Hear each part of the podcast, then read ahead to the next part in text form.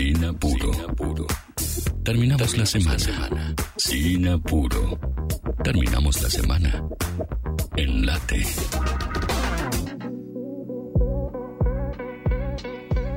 Seguimos en, eh, Sin Apuro hasta las 6 de la tarde con ustedes en eh, Radio Late. Quería tomarme unos minutos para hacer una recomendación eh, de una serie que, que arranqué esta semana, que me pareció muy interesante. Es una serie coreana. Estamos hablando mucho de series coreanas últimamente, ¿no? Eh, hablamos de El Juego del Calamar. Bueno, ahora vamos a hablar sobre eh, Rumbo al Infierno.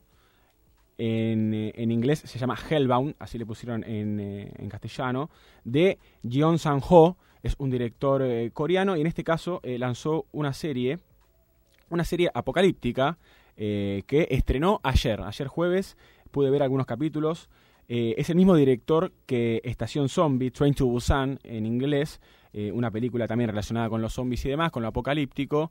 Y en este caso no tampoco se va tanto, pero sí eh, toca otros temas, me parece, de manera más urgente.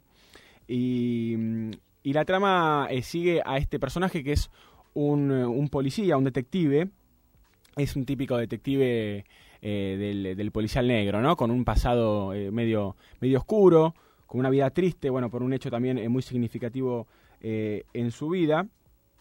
Y básicamente lo que él intenta de intenta entablar un- una relación en- entre esto que está pasando que tiene que ver con seres sobrenaturales que aparecen en la Tierra, básicamente, vienen, nadie sabe de dónde, y eh, te mandan al infierno.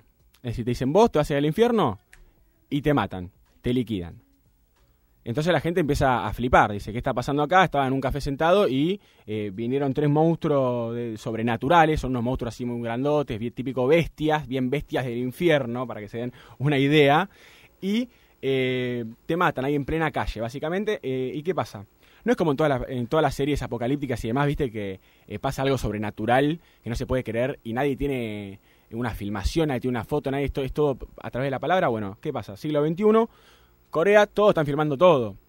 Entonces la policía, eh, en vez de descreer de todo esto que pasa, al principio dicen, che, me están boludeando, eh, no puede ser que haya seres de, de otro planeta, no sé qué, bueno, empiezan como a darse cuenta de que está pasando algo serio.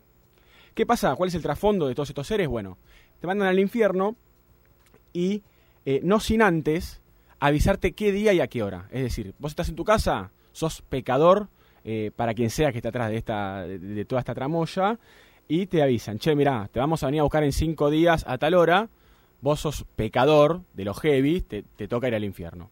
Y cuando de repente llega esa hora, ese día, te vienen a buscar y obviamente uno, bueno, se desespera, que sé yo, intenta escapar, pero es muy difícil. Entonces hay algo, ¿no?, de lo, de lo que tiene que ver con la religión, con lo religioso.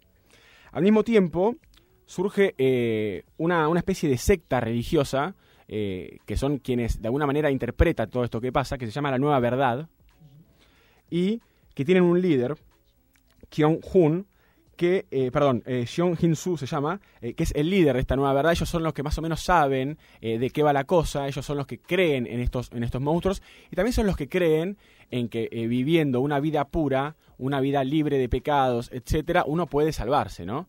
Entonces, de alguna manera, no solamente son los que pueden interpretar, sino que hay un ala todavía más dura, más radical de la nueva verdad que se llama la danza, que son como unos fundamentalistas de toda esta religión y de todo esto que pasa, eh, que básicamente empiezan no solamente a dejar que suceda todo esto con, estos monstruos y demás, sino también a hacer eh, de alguna manera justicia por mano propia, ¿no? Algo de lo que hablábamos eh, hace un rato también. Eh, pero empiezan de alguna manera a ellos determinar quiénes son para ellos pecadores y empiezan a hacer el laburo por ellos mismos, ¿no? Entonces empieza a armar como un entramado muy raro y obviamente de incertidumbre. El policía este que se encuentra con esta situación de monstruos básicamente que aparecen en la ciudad y se llevan gente al infierno, las matan ahí delante de todos, o sea, la gente mirando, descontrolada, bien, bien apocalíptico.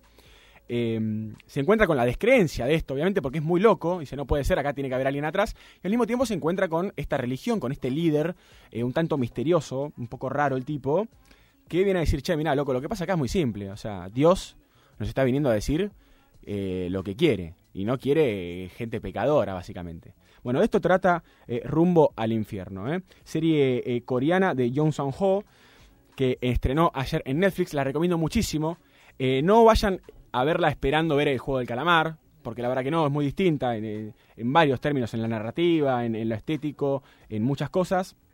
Leía también a Diego Lerer hablar sobre esta serie, hacía una, mm, una salvedad y hacía también eh, una similitud, me parece, quizás en el caso del juego del calamar, si es que les gustó, y es que tiene que ver, bueno, con, en el caso del calamar, el capitalismo salvaje y, bueno, sálvese quien pueda, bueno, acá también hay algo de esto, ¿no? De qué estamos dispuestos a hacer con tal de salvar eh, nuestro propio pellejo.